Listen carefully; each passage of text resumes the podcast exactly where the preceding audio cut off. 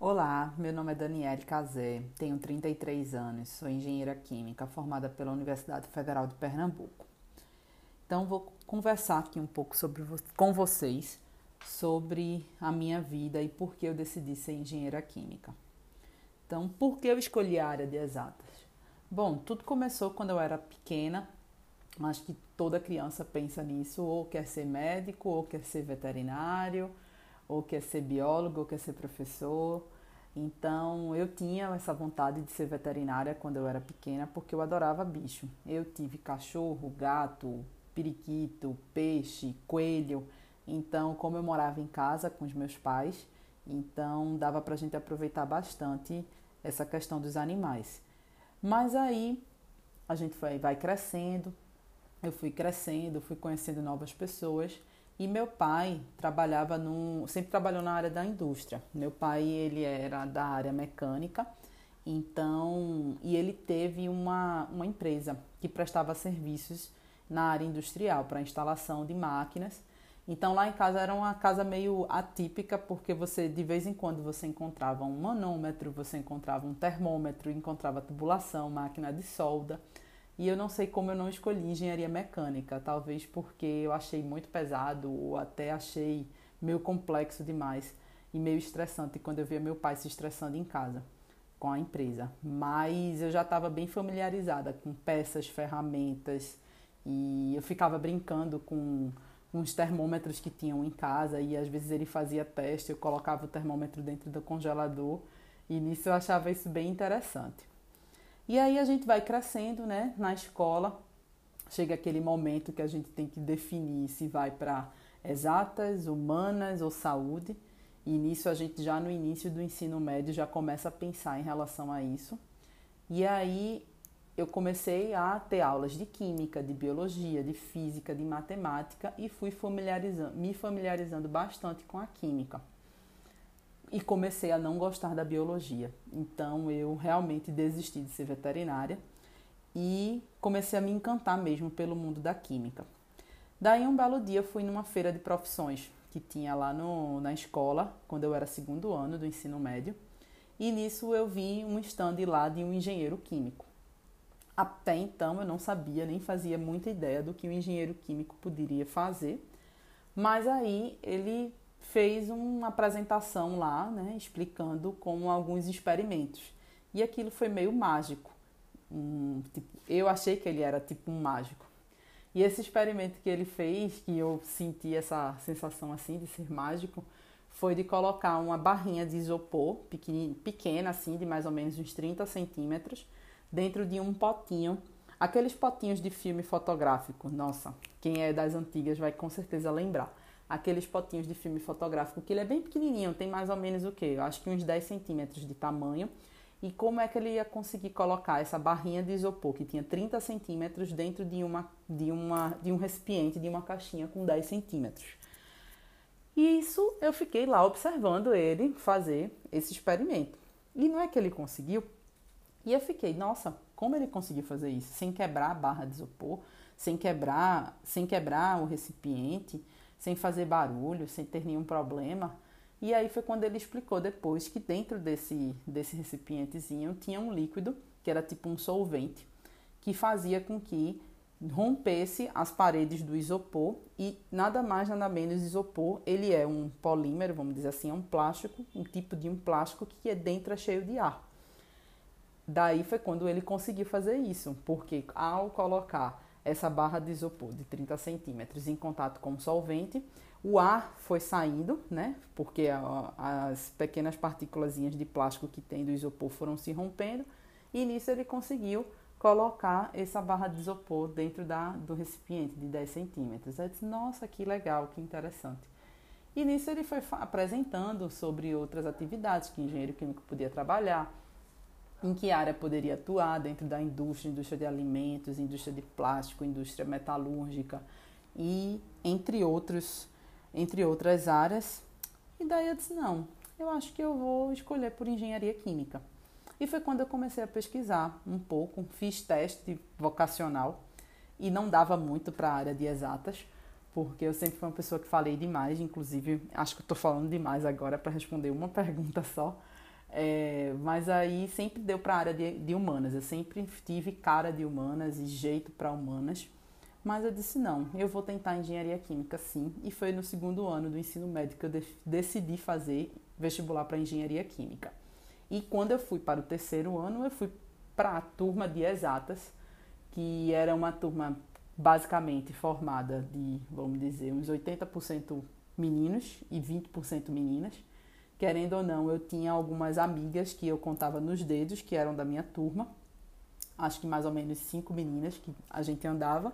E, claro, andando com aquele grupo sempre cheio de meninos, como toda menina de exatas, como toda aluna de engenharia acaba sendo, né? E espero que isso esteja mudando e eu acredito que isso vai mudar. Ah, pelas últimas estatísticas, a gente vê que vem distribuindo melhor e a presença feminina nos cursos de exatas vem se elevando. Então, foi quando eu, de fato, passei a ser da, da área de exatas e não me arrependo até hoje. Continuo sendo. Eu fiz, fui no terceiro ano, não passei no meu primeiro vestibular, fiz mais um ano de cursinho e comecei a cursar engenharia química na Universidade Federal de Pernambuco. Bom, se eu sofri preconceito pela minha escolha, acredito que não. Quando eu decidi fazer engenharia química, minha mãe achava que eu ia fazer administração. Então ela queria, porque minha mãe já era bancária na época, então ela era o que ela sabia, né? Era, era a área dela. Mas eu não cheguei a sofrer não preconceito não. Todo mundo aceitou, bem tranquilo. Meu pai ficou super orgulhoso, né? Porque ele, meu pai tem quatro filhas, das quatro, a mais nova que fui eu foi que acabou decidindo para a área dele e ele até achava que eu ia assumir a empresa, mas aí a empresa fechou antes de eu me formar e mesmo assim eu com certeza não iria assumir a empresa. Mas eu não sofri nenhum preconceito não por essa escolha.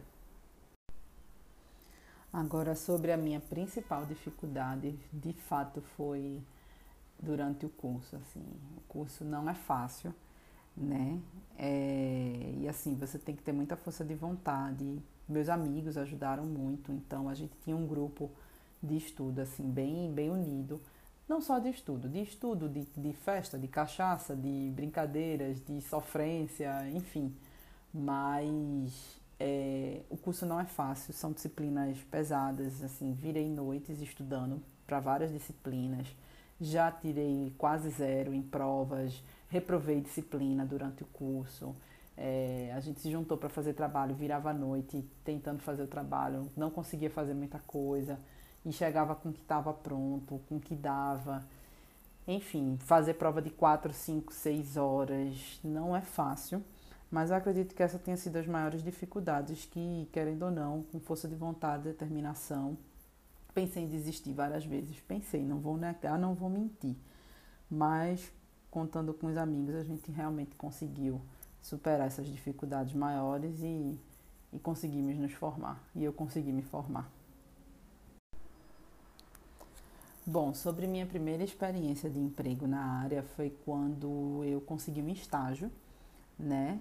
A, esse estágio foi na Ambev e, e lá realmente eu era bem verde, assim, vamos dizer. Eu não sabia nem o que era turno, assim, trabalhar em turno. Eu não, não entendia isso, eu não entendia os horários, eu não sabia que tinham pessoas que trabalhavam de 6 às 14, de 14 às 22, de 22 às 6 e que fazia com que a fábrica funcionasse 24 horas por dia.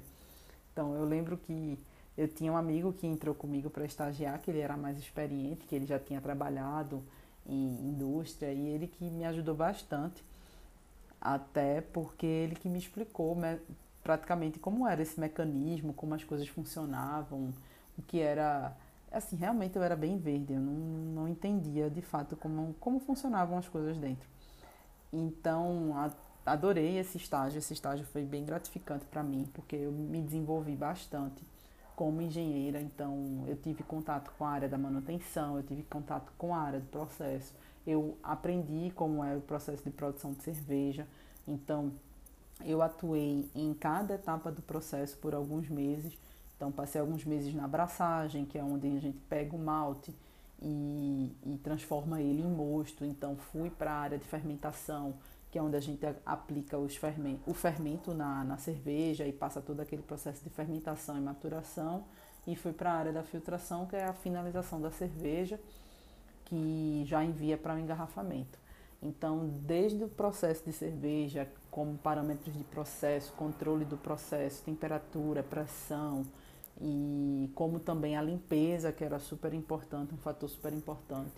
Então, o percentual de soda cáustica que tinha que usar na limpeza, a temperatura correta, o percentual de ácido que tinha que utilizar, a temperatura se estava correta, o tempo de fazer esse processo de limpeza, entre outras coisas a gente acaba aprendendo. Então, numa rotina de produção também, é, as paradas que tem, a parada de máquina, que pode parar, quanto tempo que fica parado, elaborar os procedimentos operacionais, que isso foi o que me fez aprender bastante, junto com os operadores, então eu conversava bastante com eles e eles me ajudavam muito porque eles eram operadores com mais de 20, 30 anos de experiência naquilo, então eles tinham muito conhecimento para passar.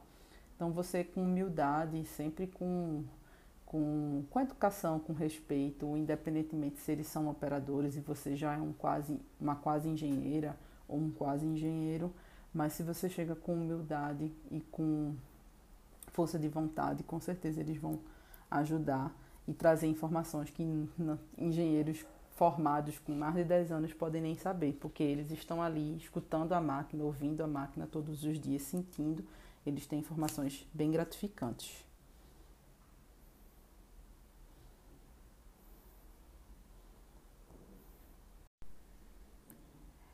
E assim, depois dessa primeira experiência né, de estágio que eu tive, é, até surgiu a oportunidade para ser contratada, mas muitas dificuldades surgiram.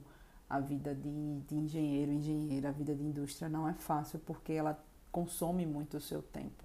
E assim, eu como estagiária, eu às vezes trabalhava dia de sábado, eu trabalhava à noite, cheguei a trabalhar 12 horas, porque há um tempo atrás a gente podia fazer isso, é, meio que por debaixo dos panos, mas a gente podia fazer isso.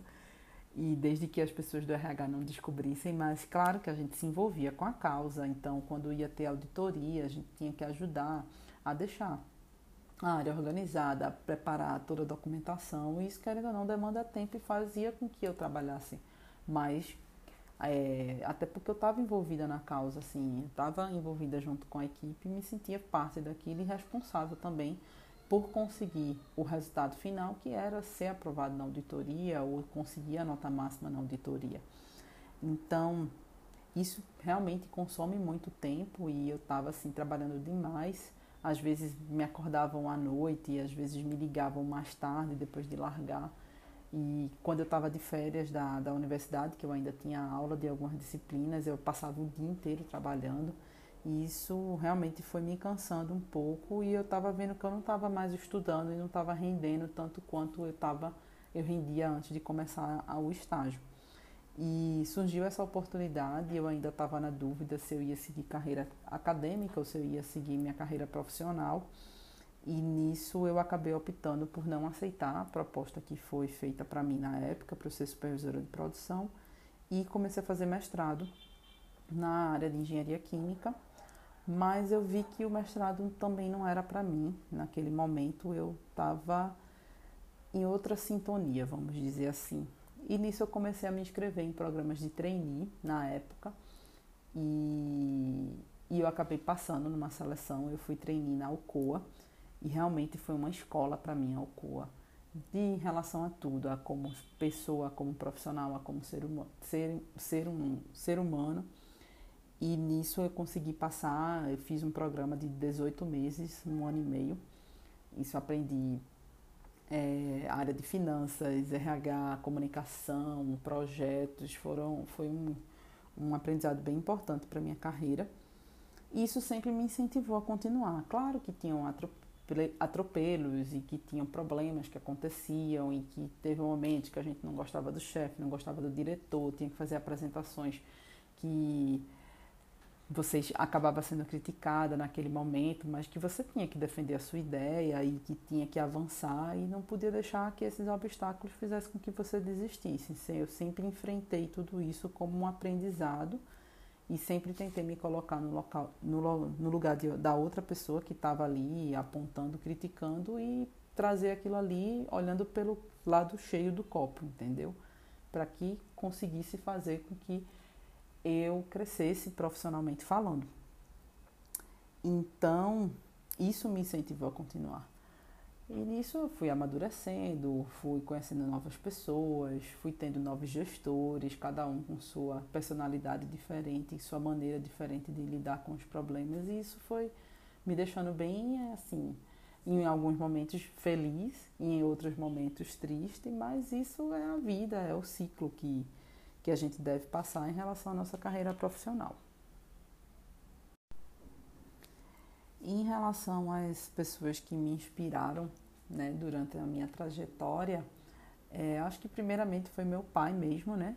Que querendo ou não, eu fui um pouco influenciada por ele a escolher essa profissão, em escolher essa área de exatas e escolher engenharia, vamos dizer assim, porque eu convivia com ele, às vezes eu ajudava ele, ele me ensinava, é, tipo, olha, essa ferramenta, chave de fenda, chave de grifo, isso é um manômetro. Para que serve um manômetro, pai? Ah, serve para a gente medir a pressão de uma tubulação que pode estar tá passando algum líquido, algum gás, e querendo ou não, aquilo, aquele vocabulário, aquele mundo foi fazendo parte da minha vida e isso me inspirou a escolher a área da engenharia.